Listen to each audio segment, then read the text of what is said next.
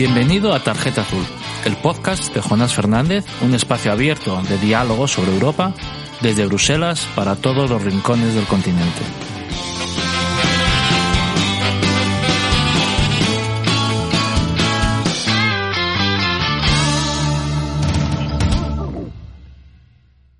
Buenos días, buenas tardes, buenas noches. Muchas gracias, como siempre, por, por estar ahí, por escuchar estos podcasts de Tarjeta Azul, donde repasamos la actualidad europea. Y, bueno, simplemente apuntaros que en el capítulo de hoy, pues como siempre haremos un, repaso a, lo acontecido, a lo votado, a lo debatido en el Parlamento Europeo, en compañía de Ana, de Ana Martínez. Y después eh, charlaremos con mi colega Nacho Sánchez Amor, diputado en el Parlamento Europeo, especialista en temas de política exterior y fundamentalmente eh, especialista y mucho en, Europa del Este y en, y en Turquía. Y estoy convencido de que la conversación con él os resultará muy, muy eh, interesante porque eh, ciertamente la política internacional ahora mismo pasa por Europa del Este, pasa por eh, la guerra en Ucrania, por la posible ampliación de la OTAN y por el papel de Turquía en todo esto sobre, eh, sobre país eh, sobre el que, en el que Nacho es, es, un gran especialista y en el que, por cierto, ha terminado su informe anual sobre, sobre Turquía. Así que espero que os interese y empezamos.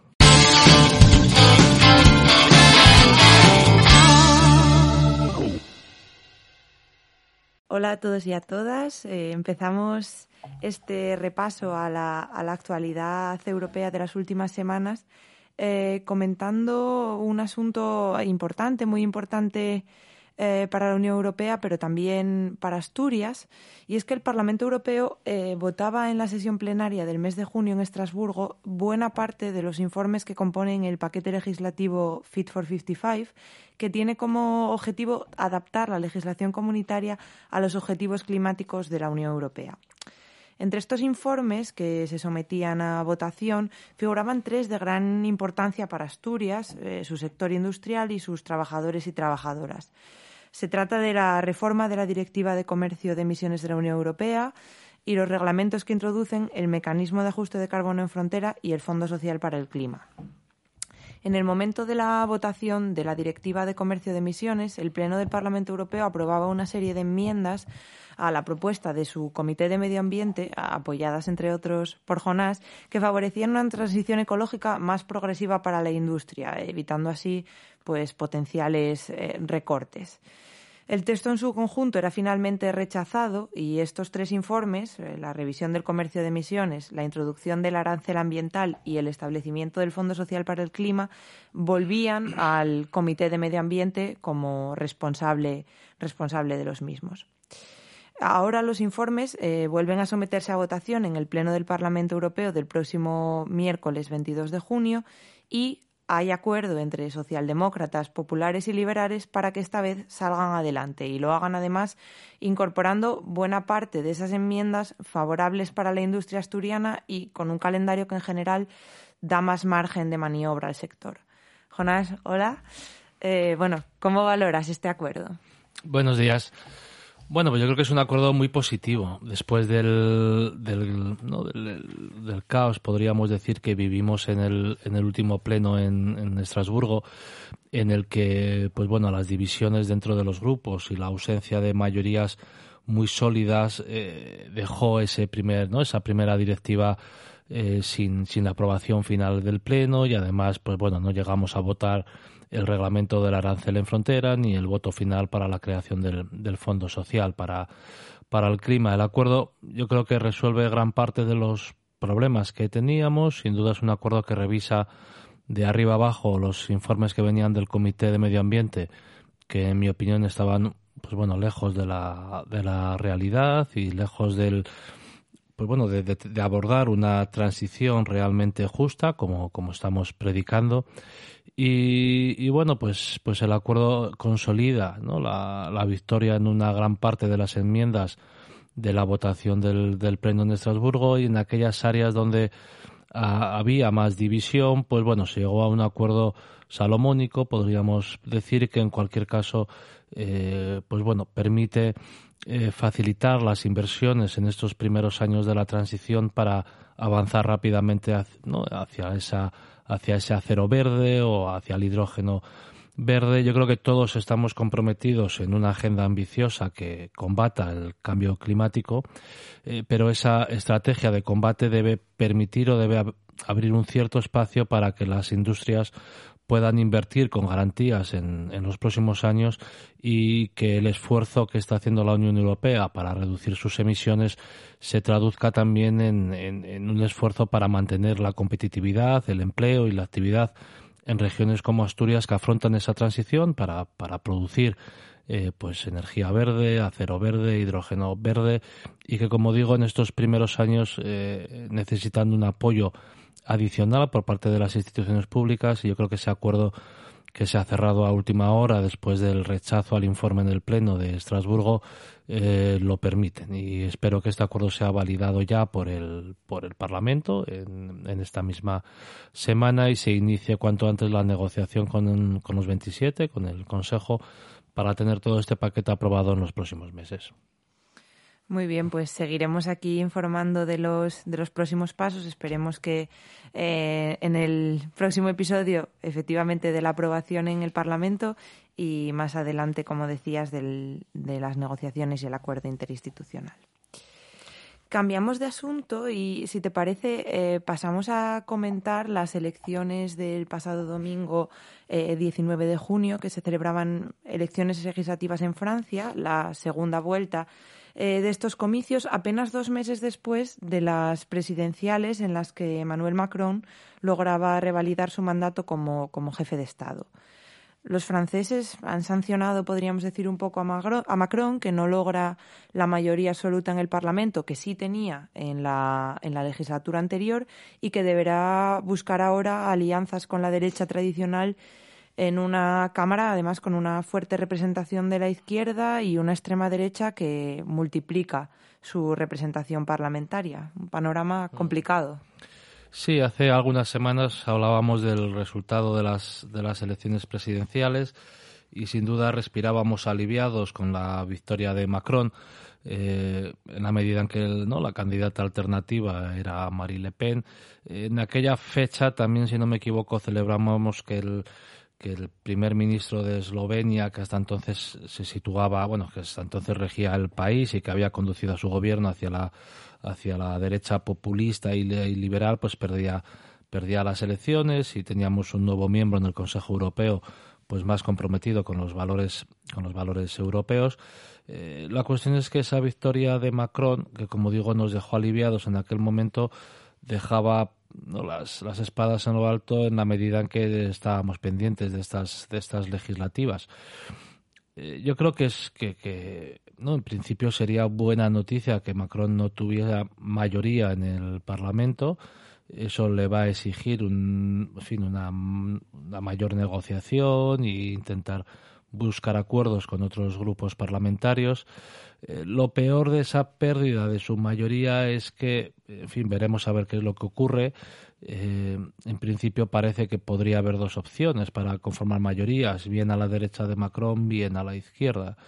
Y, bueno, pendientes de, conocer el resultado final, eh, si, si estas elecciones legislativas pues se cierran con con un giro de Macron más a la derecha para contar con el apoyo del grupo parlamentario de los republicanos, del centro derecha tradicional en Francia, pues, pues tampoco podemos estar muy, muy satisfechos. Eh, Macron yo creo que había visto espacio en la izquierda y de hecho había nombrado primera ministra a una, a una diputada que, que había sido ministra de anteriores gobiernos y que procedía del, del espacio político, podríamos decir, más progresista.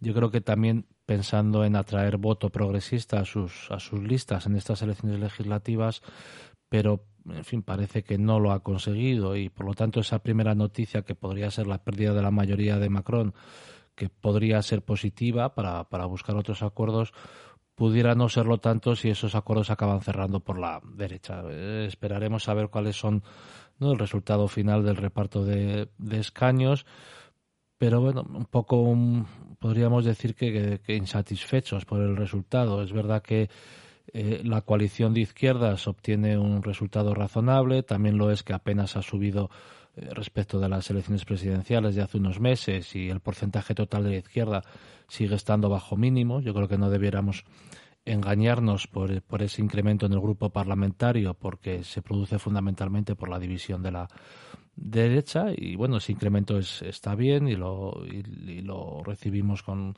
con cierta alegría pero es un incremento sujeto a un apoyo para a un apoyo ciudadano que sigue siendo eh, sustancialmente débil. Eh, en todo caso, pues habrá que habrá que no estar atentos al, conteo final de los de los escaños y ver cuál es la estrategia de Macron para para acabar de, de valorar si podemos estar más satisfechos o menos. En estos momentos yo lo estoy poquito. Bueno, veremos si efectivamente cómo cómo siguen evolucionando los acontecimientos en Francia, que es un país eh, muy relevante en, en, el seno de la Unión Europea y que por tanto debemos prestarle atención en este, en este podcast. Pues si te parece, pasamos ya a la segunda parte, la conversación que mantendrás con Nacho Sánchez Amor. Muy bien, muchas gracias, Ana.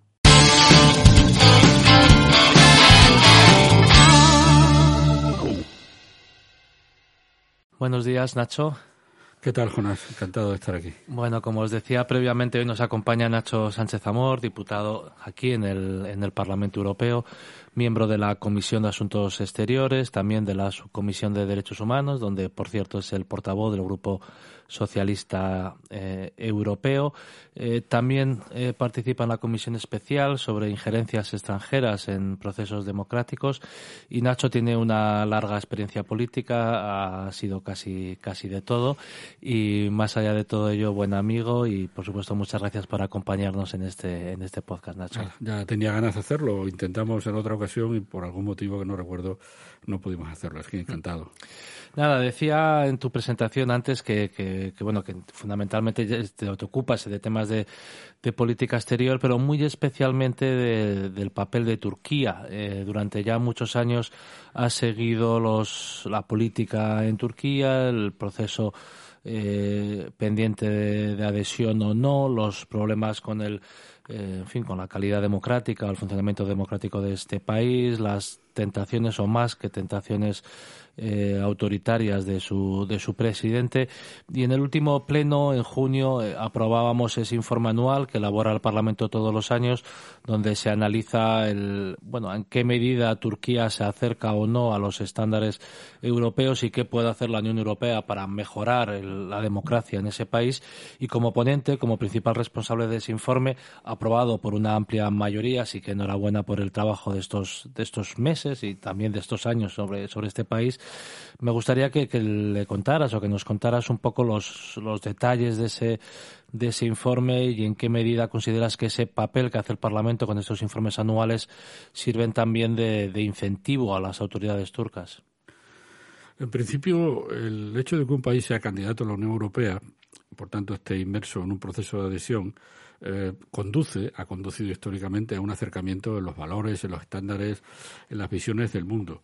Desgraciadamente ese no es el caso de Turquía y hay que decirlo con claridad, no es el caso de Turquía, porque por muchos motivos, y algunos de ellos seguramente serán entendibles, eh, Turquía ha dejado de tener la voluntad política no de acercarse a Europa, sino de ser una democracia madura, y si uno no es una democracia madura, no puede eh, ser miembro de la Unión Europea.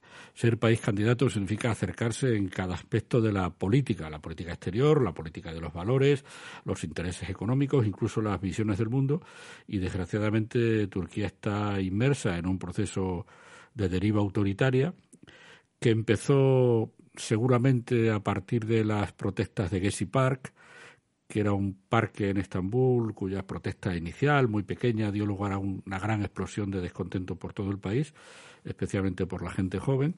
Luego vino un intento de golpe de Estado en el año 16 y esa fue la gran razón para dar una vuelta de tuerca al autoritarismo en, en Turquía. Y en estas condiciones el proceso de adhesión está congelado, es una manera de decirlo, eh, a la espera de cambios políticos en el país y de una dirección del país que permita realmente volver a, reengancharse con el país. La gran pregunta que tenemos en el Parlamento Europeo y las instituciones, bueno, y si esa es la deriva del país, ¿por qué mantenemos la condición de candidato? Y, en mi opinión la, la mantenemos porque, en primer lugar, porque nuestra relación es con el país, no con el gobierno los procesos de adhesión a la Unión Europea son muy largos y siempre hemos conocido diferentes gobiernos en los países candidatos. Y en segundo lugar, porque es la mejor palanca que tenemos para seguir influyendo en la, en la sociedad turca. Puesto que Turquía es un país candidato, nosotros podemos opinar de lo que pasa en Turquía legítimamente. Nadie puede decirnos que estamos ingiriéndonos en asuntos internos, porque el ser candidato nos autoriza a opinar sobre lo que pasa en el país. Y es un poco la necesidad de defender a una sociedad civil turca machacada por esta ola autoritaria, lo que nos lleva a intentar mantener vivo, aunque sea, como yo suelo decir, en cuidados intensivos, el proceso de adhesión. Em, Turquía tiene problemas con los países europeos vecinos, problemas graves, con Chipre y con Grecia especialmente, por su política de no aceptar las ah, delimitaciones marítimas internacionalmente aceptadas. Eh, Turquía reivindica que tiene que tener un mayor mar territorial, pero en vez de hacerlo en los foros diplomáticos, lo hace mandando barcos de guerra y mandando barcos de exploración eh, petrolífera, todavía no de explotación, pero sí de exploración, a zonas que la Unión Europea entiende que son zonas marítimas de, de Chipre.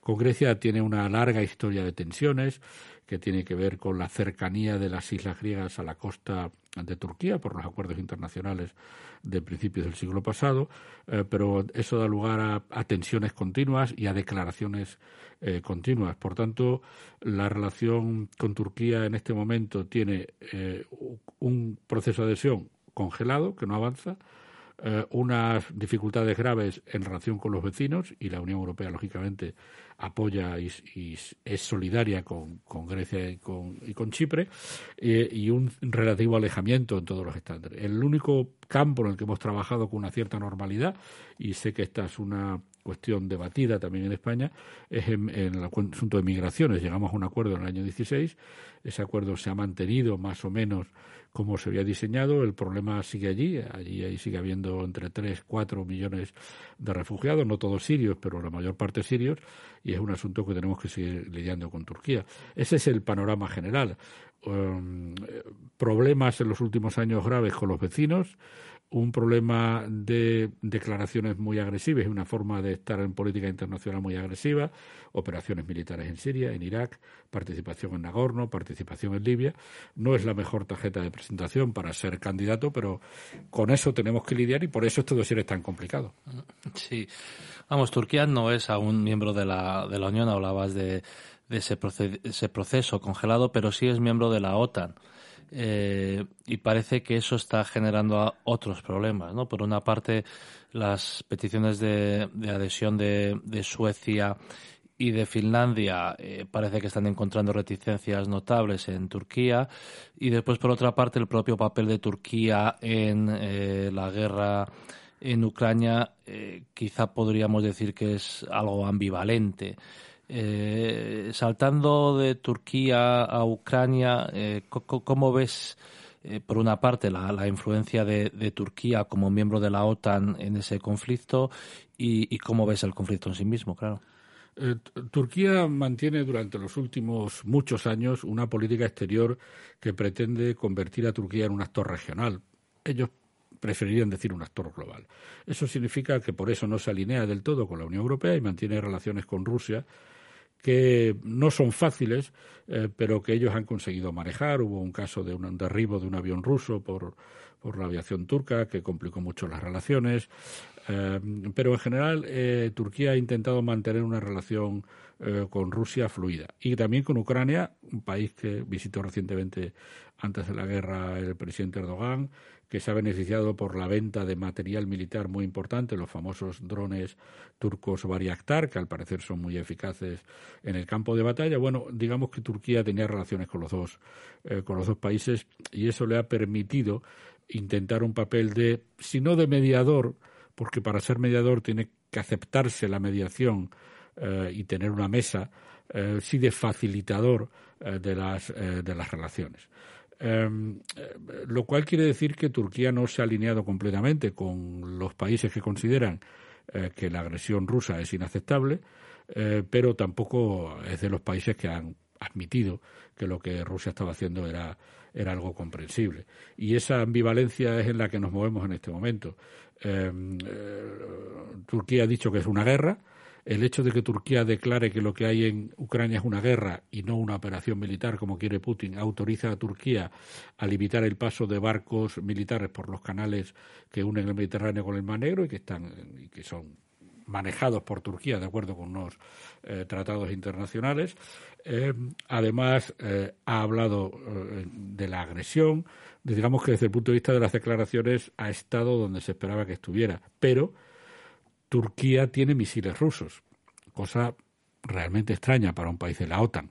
Turquía compró misiles rusos para enfado de, Estados Unidos y de todo el mundo, y yo entiendo también Suecia y Finlandia deberían plantearse porque un país que tiene misiles rusos del mismo tipo de los misiles que eventualmente podrían, eh, podrían amenazar a Finlandia y a Suecia, eh, puede dedicarse a vetar el ingreso de esos dos países en la, en la OTAN con excusas eh, que no tienen nada que ver con cuestiones militares, que tienen que ver con la necesidad de Turquía de que haya un reconocimiento internacional de lo que ellos consideran eh, terrorismo y que no es aceptable, salvo en la parte del PKK, eh, por los otros países. Eh, por tanto, mm, ese papel ambivalente se ve en que, por una parte, ha cerrado los canales, pero, por ejemplo, ha multiplicado los vuelos. Es decir, eh, Turquía está sirviendo para que los aviones rusos que ya no tienen mantenimiento puedan ser sustituidos para que la gente salga del país a través de Turquía. Turquía ha dicho expresamente que daba la bienvenida a los cleptócratas, a los millonarios rusos que están dedicándose a comprar propiedades en la costa de Turquía y haciendo subir los precios inmobiliarios una barbaridad. Los bancos turcos están facilitando tarjetas de crédito a miles de clientes rusos. Em, por tanto, efectivamente es un papel eh, ambivalente.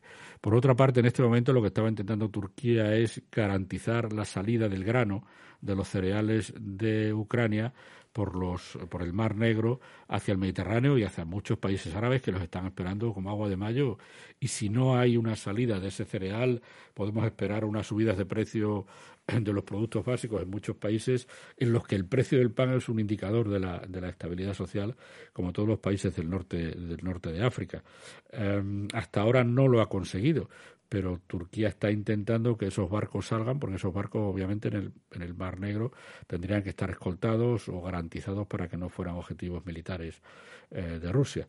Eh, y ese es el papel ambivalente. Lo que nosotros decimos en el Parlamento es, sea cual sea el papel que juegue Turquía, lo que Turquía no puede hacer es esperar que nos callemos ante las tendencias autoritarias en el país. Es decir, que nadie piense que porque Turquía es importante en esta, en esta fase de la guerra, porque esté siendo mediador, nosotros nos vamos a callar respecto a lo que pasa en Turquía y el informe de Turquía es expresamente muy crítico con esa deriva autoritaria del país, que tiene una enorme cantidad de manifestaciones en todo tipo de aspectos de la vida, desde las costumbres hasta la libertad de prensa, pasando por las dificultades para las ONGs, eh, la detención de activistas, eh, y opositores. Bueno, es un país en una deriva autoritaria y lo que no va a hacer el Parlamento, y yo creo que la Comisión tampoco, es callarse porque alguien pueda pensar ahora necesitamos a Turquía. Son dos cosas que cuando haya que agradecer a Turquía algo lo haremos, pero cuando haya que criticar lo haremos igual.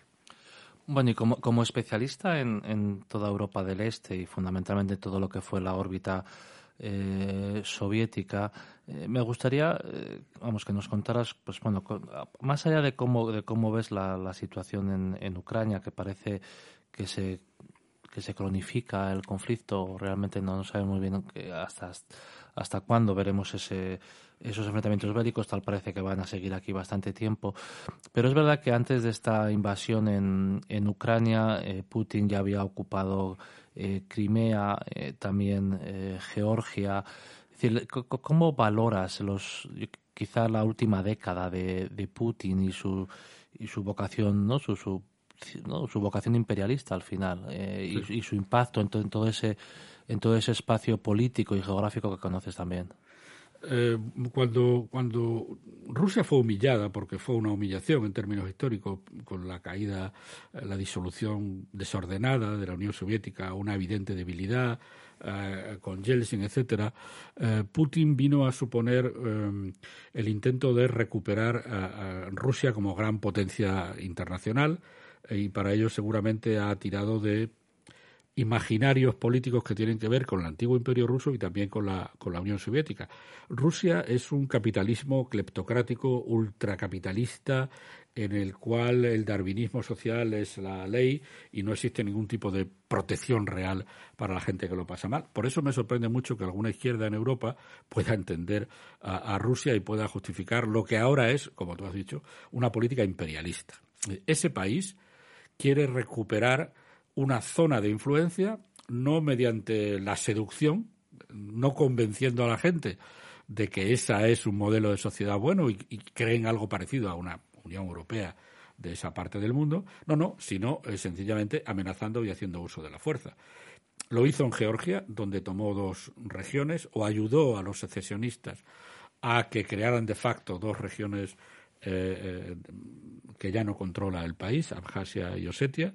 Eh, lo hizo en, Moldavia igualmente soportando un régimen fantasma en Transnistria, que es una zona fronteriza con Ucrania manejada por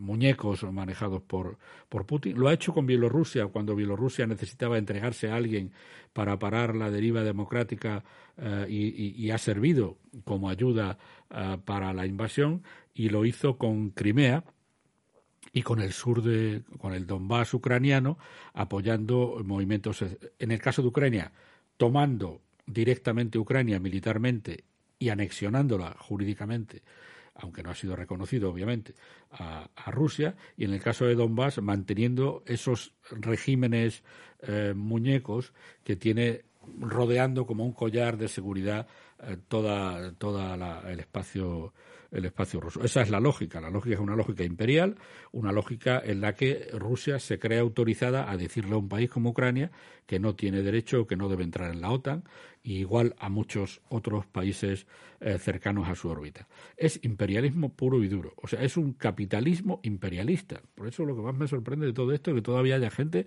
en la izquierda pretendiendo entender eh, que alguien eh, pueda tener un sistema capitalista cleptocrático y además se pueda santificar que tiene derecho a decirle a los países vecinos a qué alianza militar o, política eh, tienen, tienen con irse. Esa es la lógica, una lógica de recuperación del espacio imperial. En relación con Ucrania, la primera guerra de Ucrania ya la perdió Putin. Es decir, la primera guerra de Ucrania era llegar a Kiev, quitar al gobierno y dejar un gobierno títere. Esa era la lógica. y Ucrania hubiera seguido siendo Ucrania con un gobierno eh, cercano o amigo eh, del Kremlin. Como esa guerra falló por motivos militares, esta segunda guerra es una guerra territorial. Es una guerra que pretende garantizar que el Donbass sigue estando controlado por esas fuerzas prorrusas y, si es posible, conectarlas eh, por, la orilla del mar de Azov con, con Crimea y, eventualmente, podría ser continuar el avance para encapsular a Ucrania y dejarla sin ninguna salida al Mar Negro, eh, llegando hasta Moldavia y no sabemos si, si algún sitio más. Es verdad que esta guerra se está cronificando, como era previsible cuando el flujo de, eh, medios militares eh, de Occidente equilibró un poco las cosas, y lo que hemos hecho, aparte de ayudar militarmente es lanzar un mensaje político de que queremos a esos países en la órbita europea si ellos lo consideran. Ucrania ha dicho que sí. Eh, esta semana el Consejo de la Unión Europea garantizará a Ucrania un camino para ser candidato, un camino que va a ser muy largo, que va a ser muy, que no es nada inmediato. Hay muchos países que llevan muchos años de candidatos, pero es también una forma de ayudar políticamente, dando una perspectiva europea al país. Bueno, pues, pues muchas gracias, Nacho. Eh, esta mañana nos despertábamos también con la con la victoria de Petro en, en Colombia, en otro en otro hemisferio. Eh, parece que es una buena noticia, que se abre otro, ¿no? otro periodo en, en ese país, esperemos que, para bien. Y bueno, no sé si. Sí, es una buena noticia no solo eh, porque Petro pueda suponer otro empuje al proceso de pacificación del país y de cerrar las heridas, tiene que salir ahora eh, eh, el, informe de la Comisión de la Verdad, que seguramente provocará olas, porque ese tipo de informes son siempre complejos de manejar políticamente, pero es una buena noticia porque se ha frenado a un populista. Yo creo que la tendencia populista en los gobiernos americanos y centroamericanos estaba consolidándose y en unas elecciones aparentemente, ya nos dirán nuestros colegas que han estado en la observación, razonablemente eh, normales, eh, una persona que trae una agenda que no es populista eh, ha vencido. Y yo creo que eso da una esperanza no solo a Colombia, sino que esos regímenes que estamos viendo en otras zonas de Centroamérica comiencen a a decaer esa moda de los locos iluminados que vienen a salvar al país con fórmulas desconocidas y con una política estrambótica. lo que está pasando, por ejemplo, en El Salvador es realmente alucinante. Sí. Así es, así es. Y esperemos que pronto en Brasil también pueda revertirse esa, esa tendencia. Pues nada más, muchísimas gracias Nacho por, por tu tiempo, un placer charlar con, contigo y nada, seguimos por aquí, por, por el Parlamento. Muy bien, Jonás, enhorabuena por el podcast y por la forma en que conectas con, tu, con tus paisanos de Asturias. Creo que es muy importante que todos hagamos difusión de lo que hacemos aquí. Lo intentamos. Muchas gracias, Nacho. Gracias.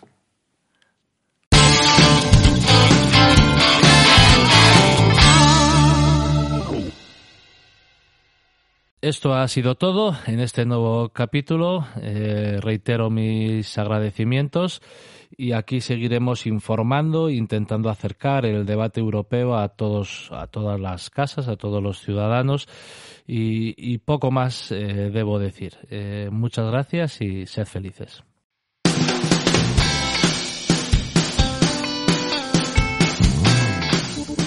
Si te ha gustado este episodio, si te interesa lo que pasa en Europa y quieres conocer de primera mano lo que ocurre en las instituciones europeas, puedes suscribirte a este podcast en las plataformas iBox y Spotify.